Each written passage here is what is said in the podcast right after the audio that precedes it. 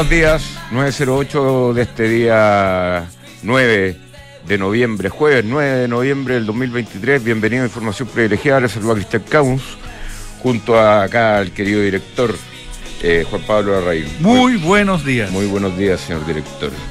Oye, está eh, viendo que, eh, bueno, la, la, la Rosana Costa, la, La presidenta del Banco Central. Eh, dice que eh, los mayores riesgos están afuera.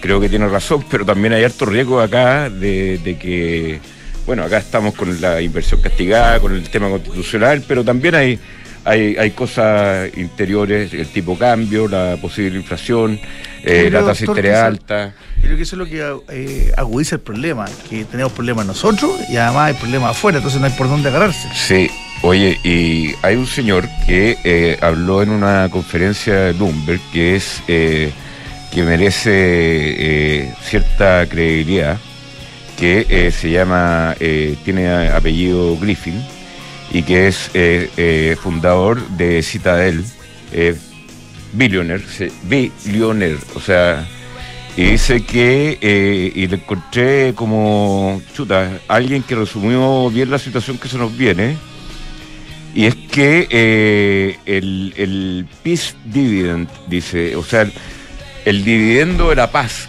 que hemos tenido durante tanto tiempo, ya se va a empezar a agotar, y por lo tanto vamos a estar en un mundo con eh, siempre mayores inflaciones, mayores tasas, y que y apunta también, eh, pone el dedo en la llaga del, del gasto del gobierno de Estados Unidos que cada día no tiene límite, con, con un déficit de 33 trillones de dólares. Y bueno, y que también eh, hay una desglobalización de la economía, que la empezamos a ver, por ejemplo, lo que ha pasado con China, ya los números no empiezan a no mentir. O sea, lo- el déficit de, de exportaciones de China versus lo que venía en, en tiempos pasados, eh, no es un tema que, que ya sea puntual, es un déficit porque eh, se están reemplazando en otros países tipo India, tipo Vietnam, tipo Indonesia, tipo Malasia, eh, la fabricación de bienes eh, que China lo, lo tenía como el, el monopolio mundial. No, ahora, déjame agregarte algo en ese sentido, fíjate, a mí en el largo plazo, a mí me gusta lo que está pasando. En el corto duro, porque es una travesía del desierto compleja que, que tenemos que pagarla y sufrirla, pero en el mediano plazo me gusta porque eh, fue lo engancho con lo último que dijiste, este monopolio que, que tiene todavía China y que, que se está diluyendo un pelito y que lo vamos a diversificar, porque India no va a llegar a reemplazar a China en su totalidad, va a tener que hacerlo con todos los países que están alrededor, que también son muy pujantes, que también tienen manufactura eh, muy competitiva, que tienen buena calidad, y yo creo que eso, eso va a ser bueno para el resto del mundo que comerciamos con Asia y que no quedemos atrapados solamente en manos de, los de los chinos. Nos queda mucho rato todavía, pero insisto que el mediano plazo a mí lo que, lo que se puede producir puede ser virtuoso. ¿por qué? Porque vas a diversificar y no vas a quedar en unas solas manos. Ah, Eso, eso me, me gusta. India es una democracia, además, con todas sus eh, eh, eh, vicisitudes es una de las democracias más estables y más grandes del mundo. Del mundo la, más, ¿no? la democracia más grande del mundo Sí. en, en- en cantidad de habitantes. Y tienes otros países donde, donde claro, los regímenes ahí son, son, eh, son diversos, no son, eh, no son como los que conocemos por este lado del mundo todo, pero creo que desde esa perspectiva, desde el comercio internacional, de intercambiar, de que se te pueda cerrar un, un, un- un intercambio con un país y te abra otro, creo que tener más fichas eh, es una buena Están más noticia. diversificados, dice usted. Es un- exactamente, es una buena noticia. Sí, eh, Pero hay que pasar por la travesía de que China se enfríe y que estos países lo reemplacen. Y eso no es gratis. Eh, no, no es gratis y eh, bueno, la, la, eh, el tema es que eh, las condiciones financieras internacionales eh, es una buena noticia por parte del, del Banco Central porque como que apunta que no hay tanto riesgo acá y, si el Banco Central creo que si viera más riesgo acá eh, llamaría un poco la atención como en los informes anteriores pero si destaca que eh, eh, nuestras condiciones van a estar eh, totalmente covariables de acuerdo a lo que pase con las finanzas internacionales, siendo un país totalmente abierto, Vamos a ver qué, cómo se desarrolla este asunto. El, tema también es que el, frágil momento que vive el sector inmobiliario y ese tema en, en, términos de inversión de empleo está nos va nos va a pegar en el corto plazo. Nos va a pegar y ahí es donde yo eh, algo hablaba José Ramón Valente de, Keynes pero creo que nos falta un punto de vista más keynesiano en el Estado en el sentido de que tiene que poner más incentivos para que, para que la economía cambie de rumbo, para que cambie de rumbo el, ánimo. Ya el ánimo político ya lo tenemos más o menos enrumbado, está malo, está pésimo. Entonces animémonos por el lado de la economía, por el lado de, de decir, ya, voy a ponerme acá eh, voy a abrir el litio, voy a eh, ser el mayor exportador de litio del mundo, como fuimos el mayor exportador de kiwi en nuestra época. ¿Te acuerdas cuando era el fenómeno de los kiwi? ¿Y fuimos el mayor exportador? ¿En serio? No tengo idea, pero todo el mundo. me imagino que era los Esa época que uno decía, oye. Pero hubo un boom, una locura aquí. Claro, que uno decía, oye, tengo kiwi, ya era que te estaba yendo espectacularmente bien. Eh, que soy exportador, perfecto. entonces, ese tipo de fenómeno, o sea, acá albergar, por ejemplo, a toda la, la, la, esta, la startup que, de cierta manera lo estamos tratando de hacer, pero hay harta competencia, todavía no está consolidado, de ponte tú la fintech. La, la, que, Google se instale acá, que, eh, que, las grandes compañías se instalen acá. Eh, el otro día escuchaba el, el chuta, no me acuerdo quién, pero que ponte tú, el mayor exportador de remedios del, mundo. ¿Sabéis quién es? No del mundo, de Latinoamérica. ¿Sabéis quién es? Puerto Rico. Puerto Rico porque abrió franquicia para que se instalen los laboratorios allá. Por lo tanto, eh, abrió una franquicia especial para abrir los laboratorios de, remedios, con la investigación, con los científicos, con, con, los experimentos, con todo. Y Puerto Rico, según este, este informe que, que dio a conocer esta persona sobre remedios, abrió esta franquicia y de repente hay que crear algunas distorsiones. Es que yo, yo ahí discrepo de fíjate. A mí no me gustan. ¿No te gusta eh, esa parte keynesiana, digamos? Sí, porque al final del día eh, empiezas con, eh, con excepciones y, y, se empiezan a producir ciertos polos que le dejan, le dejan poco al país, aparte el orgullo de ser el primer exportador de remedios de, Latinoamérica, no sé cuánta plata de verdad le deja a Puerto Rico, aparte de, los, de los empleos que va a generar, porque creo que las exenciones, ¿por, por, qué entonces esa Bueno, entonces que hagamos una exención general como Irlanda que hizo general y, el país más, millonario. Rebajemos los impuestos, seamos competitivos. Ahí pero para todo, para todo iguales. No que para una industria específica eh, haya una decisión política, ¿sabes? que a esta industria vamos a, proteger, a esta industria vamos a ayudarla. No, para todo, las mismas reglas, pero reglas competitivas, atractivas, que puedan recuperar la inversión. Sí, ahí concuerdo contigo. Lo que pasa es que ya uno empieza a raspar la olla. Si no se puede para todo, hagámoslo para algo. Estoy convencido que, se que si hiciese una reforma tributaria en el sentido contrario que quiere este gobierno, eh, no iríamos como avión para arriba. ¿Sí? No iríamos como avión.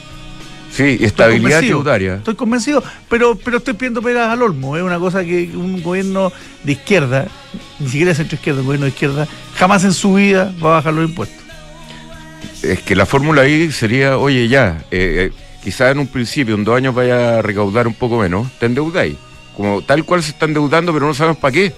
Mira el informe ahora que, está tirando el Contralor, que ya no sé en qué estado estará el ministro de, la Vivienda esperando este informe que creo que lo van a poner a la, a la 11, el informe del Contralor eh, de la República que se está yendo y que eh, el, sistemita de, las fundaciones con... Eh, con eh, este, democracia super viva, eh, está extendido como lo sospechábamos por todo, por todos lados, por todas las regiones. El sistema de, este para eh, llegar y una fundación con un año de experiencia le pasaban una tracalada de plata increíble, que es tracalada de plata de todos nosotros. ¿Tiene el dólar por ahí, querido director? Estaba subiendo levemente, pero te lo voy a confirmar de inmediato. Está en 903, está subiendo Dice aquí que 4 pesos, ¿ah? pero ayer cerró sobre 901, así que está, a mi juicio está subiendo 2 pesos nomás. Oye, eh, tengo, hablando de fundaciones, no todas las fundaciones son acá, eh, tengo una fundación que trabaja un amigo. Que Oye, la mayoría de las fundaciones son serias, han hecho su trabajo. Y el problema es que te pasaste a llamar fundación y te cayó un, un, libro de pecados sobre tu, sobre tu actividad. Eso es lo más lamentable. Justos por pecadores. mejor dicho, nunca. Bueno, te quería decir que el día 20 de noviembre a las 19.30 horas en la Casa de Piedra hay un, eh, evento eh, de la Fundación Ganémosle a la Calle, que eh, sacan a los niños de la calle a través del deporte y una serie de, actividades. Y así que para ir calentando motores, el valor de la entrada es 35 lucrecias en la Casa de Piedra. Ahí el que quiera más información que me la pida. La Casa de Piedra, antigua Casa de Piedra ahí en Guerra, ¿no es cierto? Que se llama el Metropolitan ahora. El Metropolitan. Pero va a costar que la gente diga Metropolitan. Eh... Es decir, el mejor de los casos, ex Casa de Piedra. Sí, yo no sé para qué le cambiaron el nombre. No, porque cambió el concesionario. Y el concesionario es el dueño del nombre. Ah. ¿Y es una concesión eh, municipal? entiendo que sí. Y la tuvo, la tuvo la familia de Edwards, los dueños de Mercurio, desde el inicio y ellos se llevaron parte de este negocio a San Carlos de Boquindo, en la parte del club deportivo. Y eh, lo que me contaron el otro día es que quieren aprovechar parte de los activos que tiene el Mercurio en la avenida Santa María al frente, y donde están los comedores y el casino del Mercurio, que tiene poco uso hoy día porque entre que va menos gente a trabajar y, la compañía es más chica, eh, hay una posibilidad de revivir eso como centro de eventos y recuperar el, el Casa de Piedra antiguo. ¿Tú trabajaste alguna vez en el Mercurio, no? Trabajé en la segunda, que es de la empresa Mercurio, y trabajé en el Mercurio del Paraíso. El ¿Y primer, la segunda era el primer diario de habla hispana que está vigente, vivo. El diario más antiguo. ¿Y sigue vivo? Sí, pues, totalmente. ¿En papel? En papel. ¿Y es del Mercurio de, Santiago? O sea, de la empresa Mercurio. Es de los Evers. Sí, claro. Y fue el primero. El primero y que está vigente. Hubo diarios más antiguos, pero que murieron. Este es el diario ¿Y trabajáis allá en Valparaíso? sí, pues fui recién casado en Valparaíso. Ah, qué lindo. En la época de Valparaíso está. Y el director era el actual director de Mercurio Santiago, don Carlos Scherer. Ah, Scherer. Scherer. Ah, Scherer. Scherer. Tengo un amigo Scherer. Y el, y el editor general era Cristian Pizarro, que es el, el editor de reportaje hoy día. Les mando un saludo a los dos grandes amigos.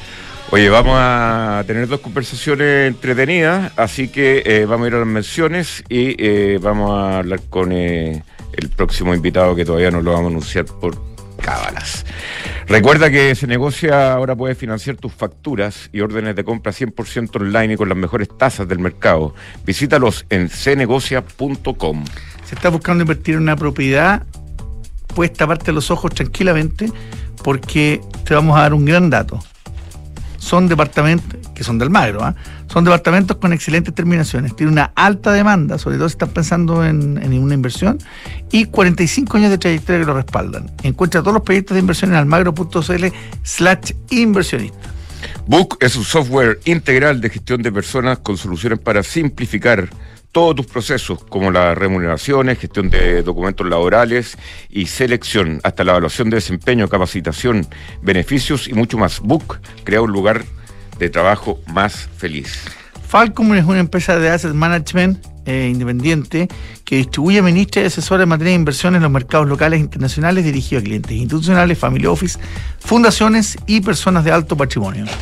Si usted quiere armar eh, estructuras, eh, por ejemplo, irse largo en el dólar, corto en el dólar, largo en un índice en el Standard Poor's, largo en Apple, corto en Apple, largo en Tesla, también corto en Tesla, todo eso lo puede hacer a través de mercadosg.com. Frontal Trust es especialista en activos alternativos, ofrece inversiones atractivas y rentables de mediano y largo plazo, gestionada por expertos en, eh, por ejemplo, en temas de private equity, deuda privada, infraestructura y agribusiness.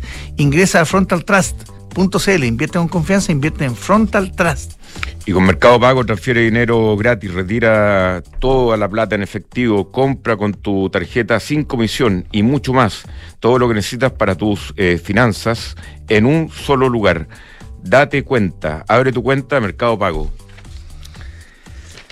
Mitigar riesgos en las empresas y contar con eh, procesos de compliance se ha vuelto más necesario que nunca, aplicando inteligencia artificial y centralizando los procesos claves de compliance en un solo software. RegCheck te ayuda a prevenir sanciones y riesgos penales. RegCheck con Q.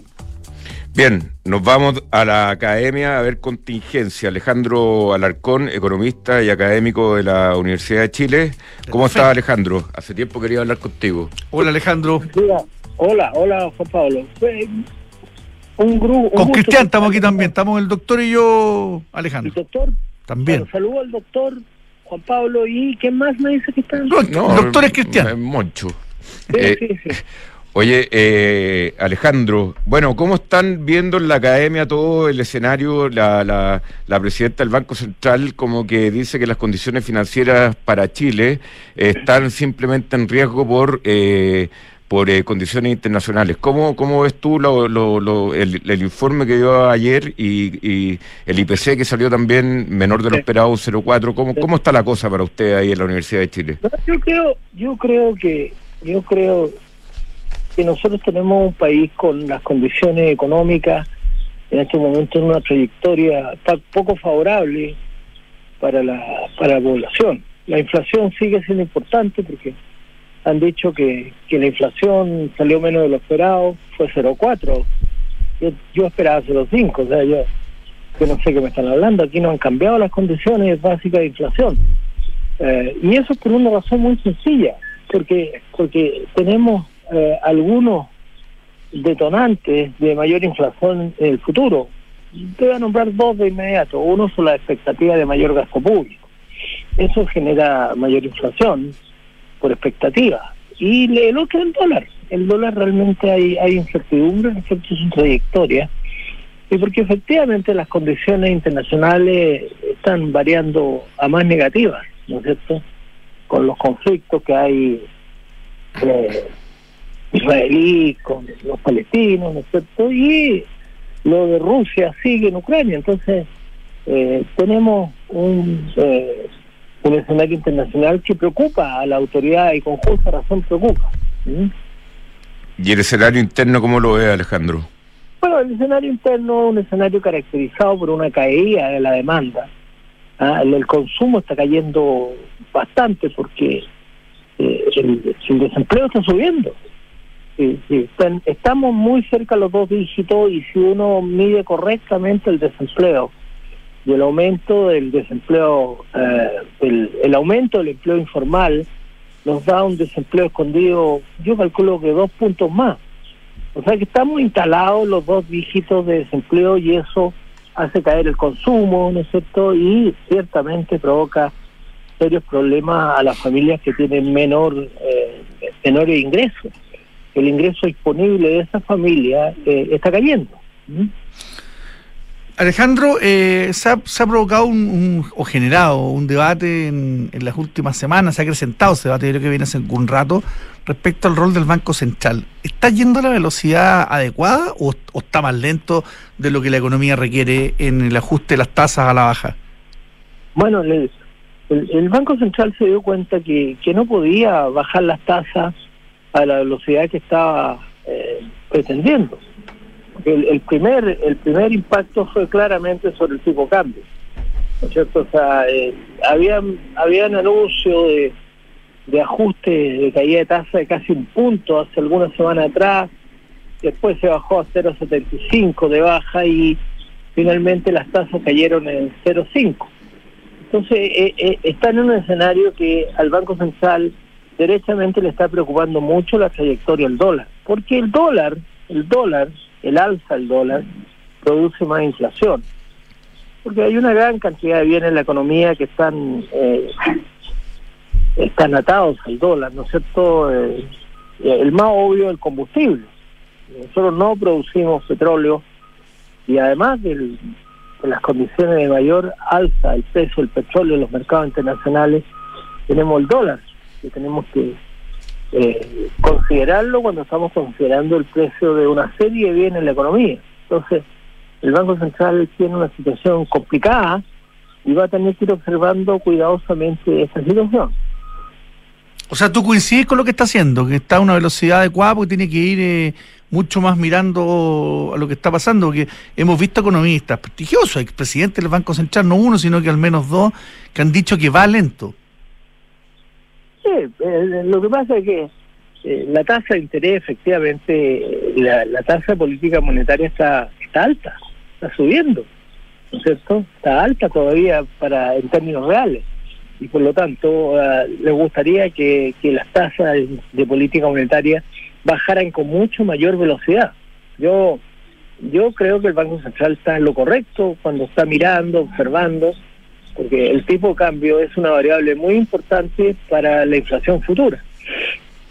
Bueno, volvimos a los 900 pesos. ¿eh?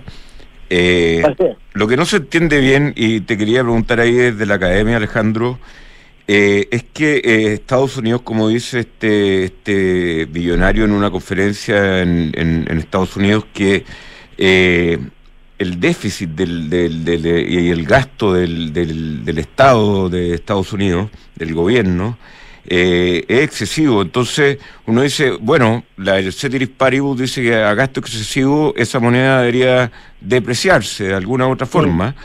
Pero lo que pasa en, en los países como el nuestro es todo lo contrario, que tiende a apreciarse y una, una moneda que supuestamente debería estar más débil por el excesivo gasto del gobierno, eh, lleva a que eh, no esté débil y siga fortaleciéndose.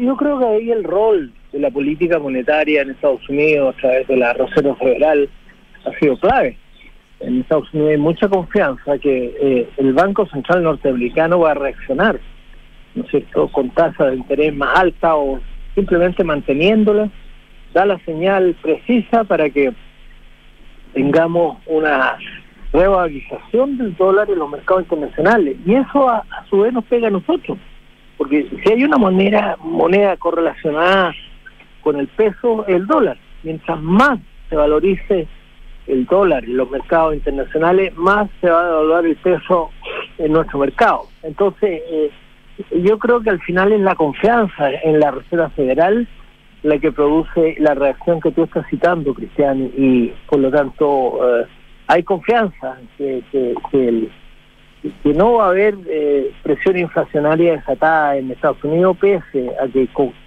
correctamente, como tú dices, hay un exceso de gasto fiscal y vienen también vienen también procesos eleccionarios importantes en Estados Unidos. Alejandro, volvamos un poquito al tema del empleo que tocamos al principio. Eh, la trayectoria se está tornando eh, compleja, aunque ya terminamos el invierno que suele ser el más duro. ¿Crees un cambio de tendencia con lo que viene o, dado que la inversión está prácticamente parada, no hay mucha actividad, esto no tiene cara de revertirse en el corto plazo?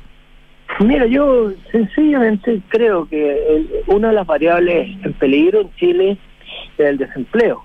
¿no es cierto? Eh, el desempleo está aumentando, eh, está cayendo el ingreso disponible. Eso es lo que yo veo, eh, no solo en análisis de las trayectorias que yo observo permanentemente, sino también porque estoy cerca de empresas que están viendo cómo cae la demanda.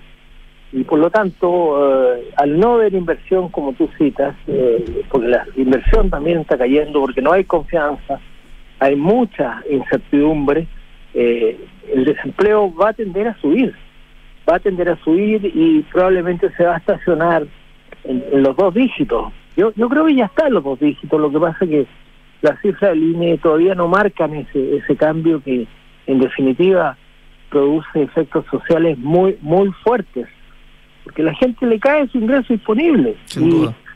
Me parece. Oye, eso que dices, Alejandro. me parece lo que ocurrió durante la pandemia. ¿No es cierto? Que, que, le caía el ingreso disponible porque la gente no podía trabajar, fue feroz. Y eso que dice Alejandro, eh, que, que, no es menor, ¿ah? eh, que el, el, INE, como suele ocurrir, finalmente una encuesta va midiendo trimestres móviles viene un poco rezagado respecto a la realidad. Y hoy día hay otros eh, indicadores, probablemente eh, no con la total certeza, pero que dan una señal como las cosas y que son de carácter más administrativo, que el, que el Estado central los tiene, agentes privados también los pueden tener. Eh, ¿Tú crees que hay que dar una vuelta también a estas cosas de cómo medirlas para tener, para tener antecedentes más rápido y tomar decisiones sobre eso? Sin duda, sin duda, pues Pablo, yo, yo veo que el, gobierno está yendo muy lento porque eh, Mario Marcel tiene claro que las expectativas de mayor gasto público están presentes y esas expectativas le pegan a la inflación. la inflación es función también de las expectativas que hay de variables claves como el gasto público. Y el gobierno no quiere tomar la decisión de ajustar, reestructurar el gasto público.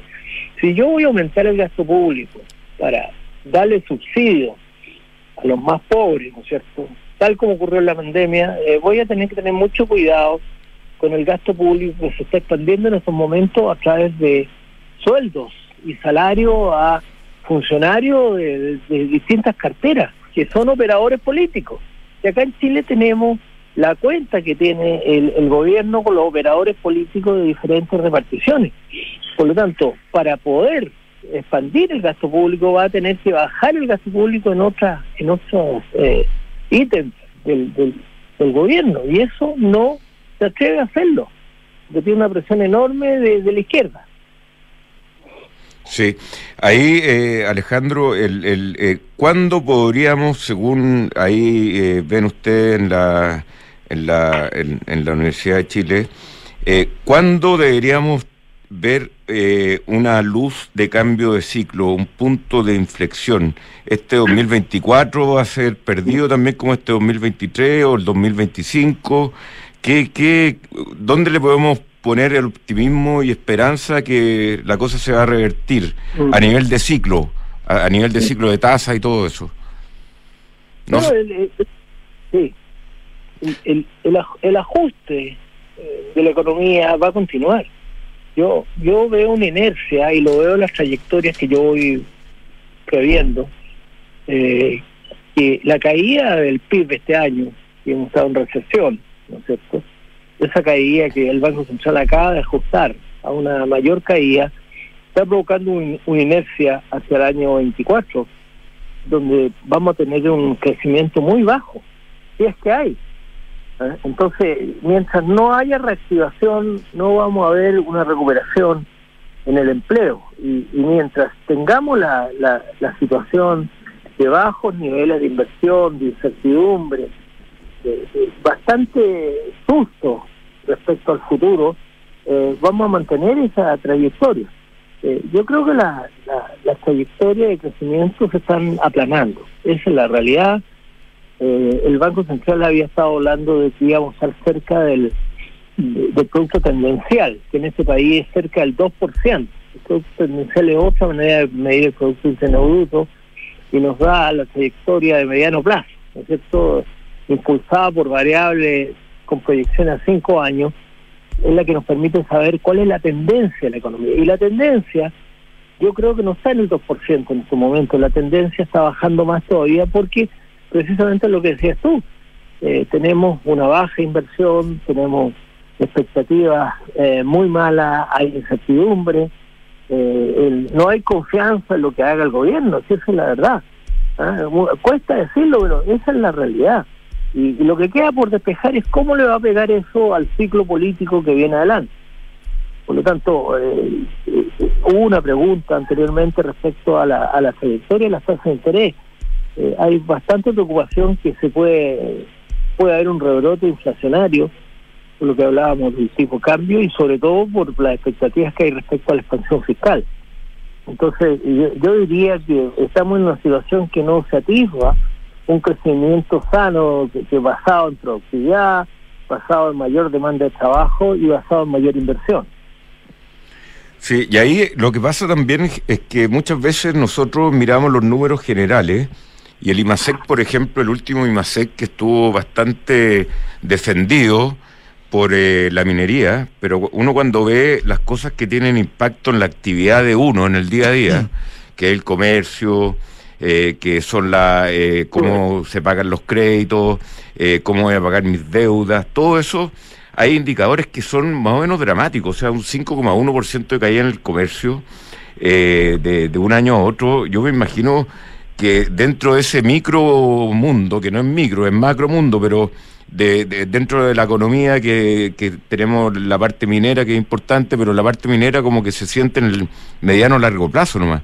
no se siente en el, en el, en el minuto que uno va a ir a comprar y yo ahí, ahí la parte micro eh, eh, es lo que más o menos tú, Alejandro, te has referido bastante. O sea, la economía en, el sentimiento está bastante alicaída y los números también.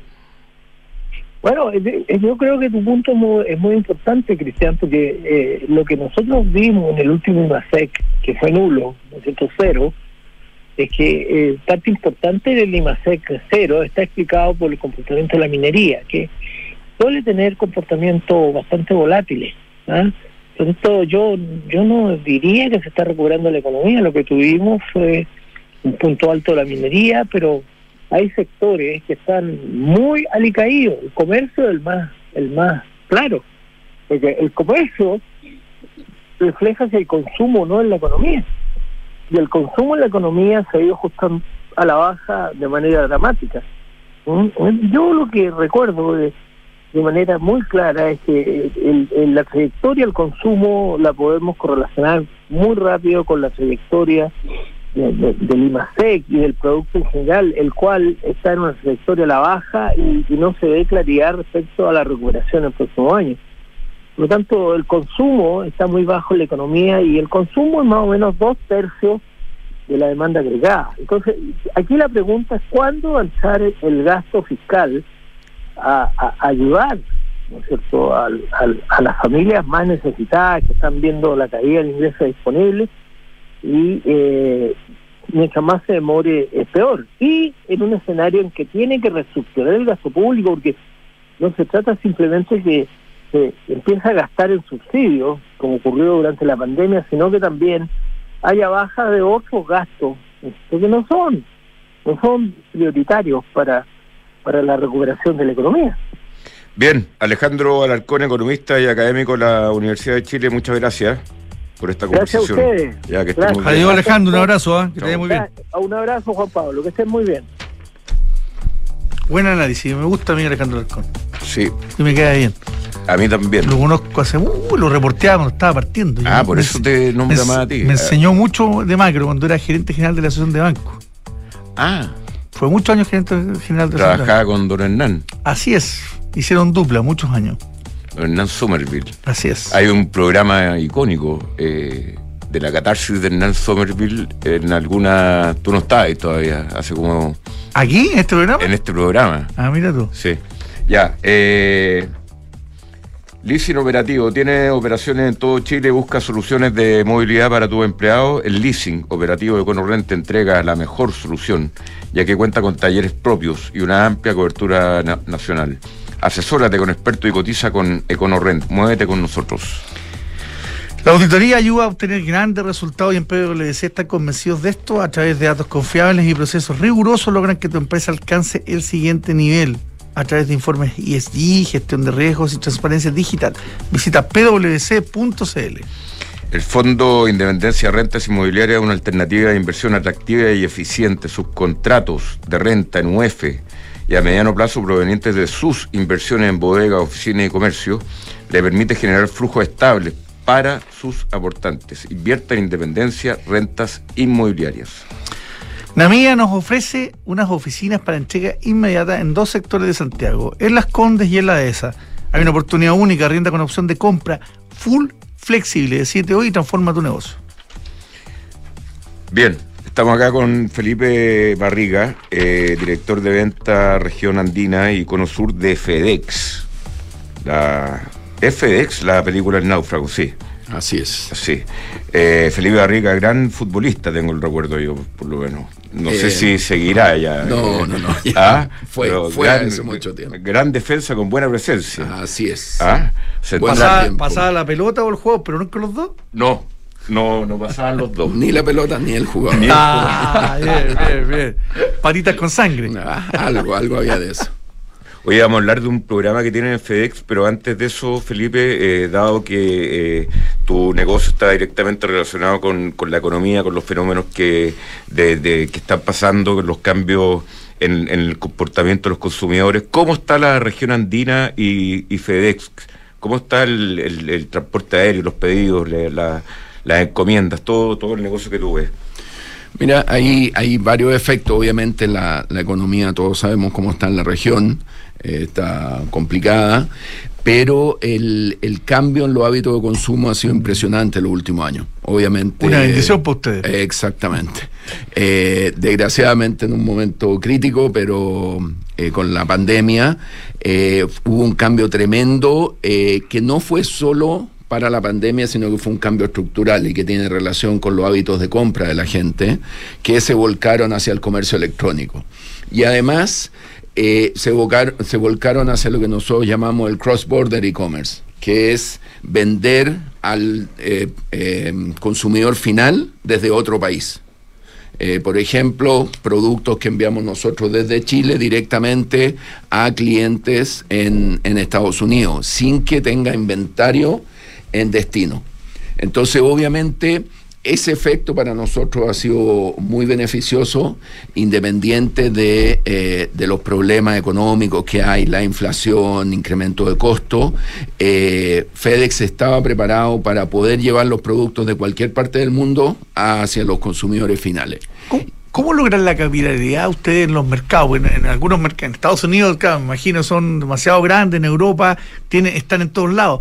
Pero al revés, en, por ejemplo, en, Latinoamérica, ¿operan con, eh, tienen alianzas locales o están ustedes definitivamente llegando hasta el punto, en la última milla también? No, FedEx es una compañía que está hasta la última milla. ¿En todos los mercados donde opera? Eh, en casi todos. En, en, la región que manejo yo, que son nueve países de Sudamérica sin Brasil, para simplificarlo, eh, estamos con presencia directa en Colombia, Chile, Argentina, eh, Uruguay, claro. Y, eh, no, en Perú estamos con un asociado hace más ya, ya más de 15 años y que en realidad bien. Es, un, es un franquiciado que, uno lo ve y es FedEx. Esa es la excepción, en general ustedes llegan hasta el final. Sí, son más de 220 países en donde está FedEx y en el 90% de ellos está con presencia propia.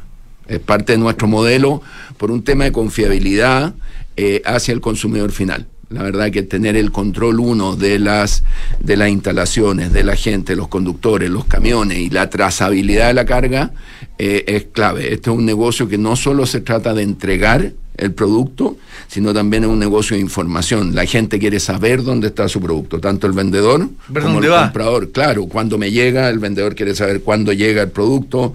Eh, entonces, clave tener confiabilidad y tener una red muy robusta en todo lo en todos los, pasos de la cadena logística. Deben haber varias líneas de negocio ustedes, pero eh, ¿ustedes también hacen la, la, última milla, por ejemplo, algunos retailers o no? Sí. ¿Y cómo está eso? Porque ese era como el, el, gran eh, el gran desafío de los retailers chilenos y sobre todo el, la amenaza de Amazon y, después, por ejemplo, lo de Mercado Libre que finalmente se metió y, y son muy fuertes. ¿Cómo está eso? Porque era el, gran eh, aprendizaje que le faltaba al, al retail chileno. Sí, nosotros la, verdad que ah, hubo un, terremoto fuerte, se cambiaron varios fundamentos de los negocios de los grandes retailers y de, de los pequeños retailers. Eh, para FedEx, más o menos el 60, el 70% es negocio B2B un poco lo que dices tú, o sea, es llegar desde el proveedor hasta el local, hasta el, no, no, el consumidor final, sino que hasta el retailer o hasta una empresa y el 40% más o menos B2C. Si uno mira hace 5 o 6 años atrás, esa relación era total, era cerca de un 90% B2B y solo un 10% B2C. Entonces había un cambio de la, del modelo de negocio, el e-commerce ha ganado mucho espacio y FedEx ha ido acompañando a, eso, a esos proveedores. La verdad que las empresas retailer salen en la prensa todos los días cómo se han ido ajustando y han ido cambiando también sus modelos. Oye, Felipe, ¿qué, es este programa FedEx para pymes 2023 en Chile? Bueno, en la misma línea de lo que estamos hablando, eh, FedEx no solo lleva los paquetes, no solo eh, eh, genera condiciones para una logística adecuada, sino que también queremos apoyar a las pequeñas y medianas empresas de nuestra región a llegar al mundo. Entonces, este es un programa que lleva ya cinco años en Chile, este es el quinto año, que premia a cinco pymes con dinero en efectivo para apoyarlas y hacerlas crecer, para que inviertan ese dinero en mayores maquinarias, en inversión publicitaria digital, en, los grandes eh, portales de e-commerce, eh, o en desarrollo de producto, o en ampliación de, sus capacidades productivas. Y lo que buscamos nosotros son empresas, primero tienen que ser pymes, máximo 25 eh, mil UF por año, más o menos 75 millones de pesos mensuales, eh, máximo 99 empleados, y que tengan eh, sellos distintivos, que sean, que estén trabajando en la sustentabilidad de sus operaciones o de sus productos, que estén vinculados con las comunidades con las que trabajan tenemos ejemplos lindos de empresas que han ganado, que trabajan con, madres vulnerables, por ejemplo, una empresa que hacía ropa Baby Q, que hacía ropa con, nanopartículas de cobre, pero que usaba eh, madres vulnerables para generar y hacer los productos.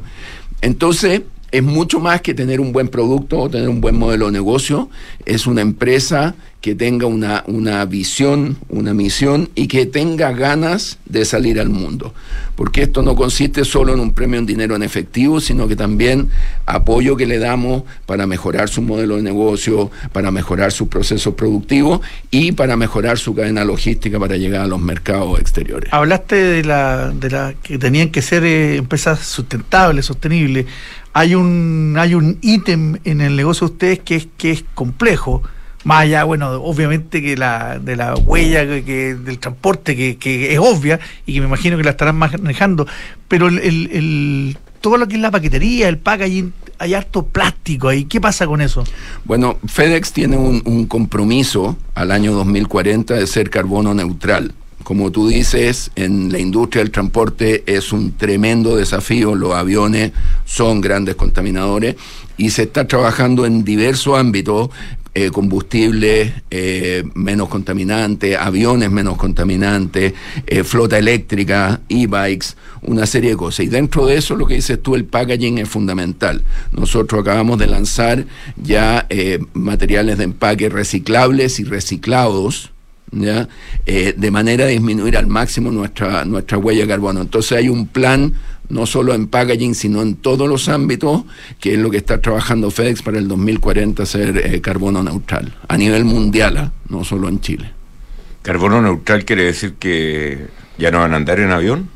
Porque no, van a haber aviones no contaminantes, no hay no, pero, lo compensa de otra manera. Exactamente, hay todo un plan de, compensación, hay un plan también, hay una inversión de cerca de 200 millones de dólares que se hizo en la Universidad de Yale para bajar contaminaciones y todo el tema de los bonos de carbono, o sea, es un plan la verdad que es gigantesco. Es una actividad, por lo tanto, obviamente que uno en cualquier actividad eh, va a generar... Eh, ¿Y acá llegan aviones propios de, FedEx? No, no, llegamos con aviones a Sao Paulo y de Sao Paulo tenemos una ruta que hace Sao Paulo, Buenos Aires, Santiago, Sao Paulo. perfecto. Pero el avión llega a Colombia, tenemos un avión, y a Sao Paulo tenemos otro. Ojalá algún día llegue un avión FedEx. Oye, Felipe, cuéntanos finalmente en este eh, programa que, que, están haciendo de, ayuda a las pymes, ¿cuánto es el monto y cómo se postula? Mira, el, el programa este ya partió, partió el 18 de septiembre, se cierra el 20 de diciembre. ¿Mm? Que son pachotas. Sí, pues, totalmente. Eh, acá en Chile, estamos en Colombia, estamos en Argentina también en la región, y eh, se cierra el 20 de diciembre. Eh, lo que estamos haciendo ahora en esta fase es invitar a las empresas a que postulen, que nos manden videos, que nos manden fotos, que nos muestren. Al final lo que queremos como jurado es ver pasión. No necesitamos. ¿Y dónde tienen que hacerlo? ¿Cómo lo tienen que hacer? Que se tienen que inscribir en la, página web nuestra fedex.com backslash CL y ahí hay un banner para ingresar. Ahí se inscriben, ahí muestran sus productos, suben videos, fotos que nos cuenten, que nos muestren la pasión. Los premios totales, premiamos a cinco empresas, son 67 millones de pesos en dinero en efectivo. El primer premio son 20 millones de pesos, 16, 13, 10 y 8. A los cinco no tienen que ser clientes FedEx, es cualquier empresa. Este es un programa de apoyo a la pequeña y mediana empresa, no es un programa de apoyo a los clientes FedEx. Lo que queremos. una empresa de servicio también puede postular? Cualquier empresa que quiera que tenga estas condiciones que les dije yo y que, que, busque expandirse a otros mercados. Lo que queremos nosotros es apoyar al ecosistema de pymes de Chile a salir al mundo. Qué bueno, felicitaciones. Perfecto. Muy bien, Felipe. El, año pasado estuviste acá con este mismo. El año pasado estuvimos, el año pasado, hace dos años, creo que en, pandemia estuvimos por acá. Muy bien, Felipe Barriga, eh, director de venta Región Andina y Cono Sur de FedEx. Eh, ¿Cómo se dice? ¿Ex Brasil? No, sí, ex. Sin Brasil. Sin Brasil. Sin Brasil. Sudamérica sin Brasil. Bien, nosotros vamos y volvemos. Independencia Rentas Inmobiliarias, la cartera de propiedades que ha generado los mayores y más estables flujos desde 1990. Fortalezca y equilibre sus ahorros, invirtiendo en fondo Independencia Rentas Inmobiliarias, diversificado en activos logísticos y comerciales con rentas en UF. Reciba trimestralmente sus dividendos. Consulte por Cefin Rentas a su corredor de la bolsa. Desde hoy, contratar una cuenta corriente en dólares es tan fácil que lo puedes hacer en solo tres clics. Si eres cliente Santander, contrátala 100% digital. Una cuenta con la que podrás comenzar a guardar tus dólares para transferir al extranjero, recibir transferencias en dólares, comprar y vender dólares online e invertir en mercados internacionales y mucho más. Conoce más y contrátala en www.santander.cl. Santander, tu banco. Infórmese sobre la garantía estatal de sus depósitos en su banco o en www.cmfchile.cl. Mercado Pago es la cuenta digital de Mercado Libre y juntas van de la mano. Nos unimos para que de forma fácil, rápida y segura puedas tener todas tus finanzas en un solo lugar. Acceder a la tarjeta Mercado Pago gratis, realizar transferencias gratuitas y retirar efectivo. Date cuenta, abre tu cuenta digital. ¿Eres automotora y ahora tienes que reportar a la UAF? ¿Tienes claridad de las obligaciones y procesos a implementar? Con RecCheck puedes automatizar todo el ciclo de cumplimiento a través de un solo software, sin interferir en tus procesos comerciales e incorporando mejores prácticas ESG. Fácil de implementar y de forma 100% digital. Cumplir con la regulación de forma ágil y amigable es posible. Ya son más de 150 clientes en Latinoamérica. RecCheck con Q, por un ecosistema de negocios más ágil, transparente y sostenible. RecCheck.com Usted como psicólogo debe saber. Es que necesito una oficina me aburrí de botar la plata en arriendos. Tranquilo, no le dé tantas vueltas. Además, no sé si en las Condo o la de esa. Mire, le doy un consejo. Además, no sé si comprar. Arriende con opción de compra. Yo hice eso y me cambio la próxima semana. Namías tiene planes flexibles para que tome la mejor decisión hoy. Así de fácil es con Namías. Toda la información está en transformatunegocio.cl. Ah, y acuérdese ¿ah? que la próxima sesión es en mi nueva consulta. ¿ah? ¿Sabías que Book te ayuda a optimizar tu tiempo en el trabajo? Book es un software integral de gestión de personas que centraliza la información esencial de cada colaborador en un mismo lugar para que pueda gestionar el pago de remuneraciones, sus días de vacaciones, licencias, permisos y más en solo unos clics y desde donde quieras. Conoce más sobre Book y sus diferentes soluciones para ti y tus colaboradores en buk.cl. Book crea un lugar de trabajo más feliz. En Falcom Asset Management somos expertos en inversiones. Nuestro compromiso es dar seguridad a nuestros clientes que los ayudaremos a alcanzar sus objetivos financieros de largo plazo. Falcom Asset Management es liderado por sus socios, quienes con su experiencia permiten asegurar la continuidad en la filosofía de la compañía, la calidad de los procesos y el servicio a los clientes. En Falcom Asset Management construimos relaciones duraderas con nuestros clientes, basadas en excelencia, servicio y confianza. Mercados G es un broker chileno que lleva más de 11 años entregando a sus clientes acceso a los mercados financieros globales, con la posibilidad de ganar con el alza o la baja en el precio de una acción, el dólar o el índice bursátil que prefieran. Regístrate y opera desde tu teléfono, tablet o computador. No te pierdas ninguna oportunidad. Aprovecha los bonos, programas de referidos y todos los beneficios que tenemos para ti. Comienza a invertir hoy. Invertir en un departamento no es fácil. Miles de dudas te saltan en un momento. Que en qué comuna compro, en cuánto lo puedes arrendar, pero con Almagro me fui a la segura. Es que cuando me dijeron que aseguraba la rentabilidad de mi inversión, porque según los brokers de propiedades, los departamentos Almagro son los primeros en ser arrendados y que permite tener arrendatarios responsables y de calidad, la respuesta fue fácil. E invertí a ojos cerrados. ¿Quieres saber cómo lo hice? Entra a almagro.cl slash inversionista. Almagro se negocia es número uno en soluciones de abastecimiento para tu empresa. Con más de 25 mil proveedores conectados en línea, Se Negocia cuenta con soluciones digitales para tus licitaciones, portal de compras, gestión de contratos, financiamiento y pago de proveedores. Visítanos hoy en cenegocia.com. Se Negocia, innovación en compras y abastecimiento. De acuerdo con el estudio realizado por PwC Chile a las 45 directoras de empresas IPSA, una de las tareas más importantes para las compañías es la relación con las personas. En PwC Chile, reunimos el mejor talento para brindar servicios de excelencia a nuestros clientes en las áreas de auditoría, impuestos y consultoría. Conoce más en pwc.cl.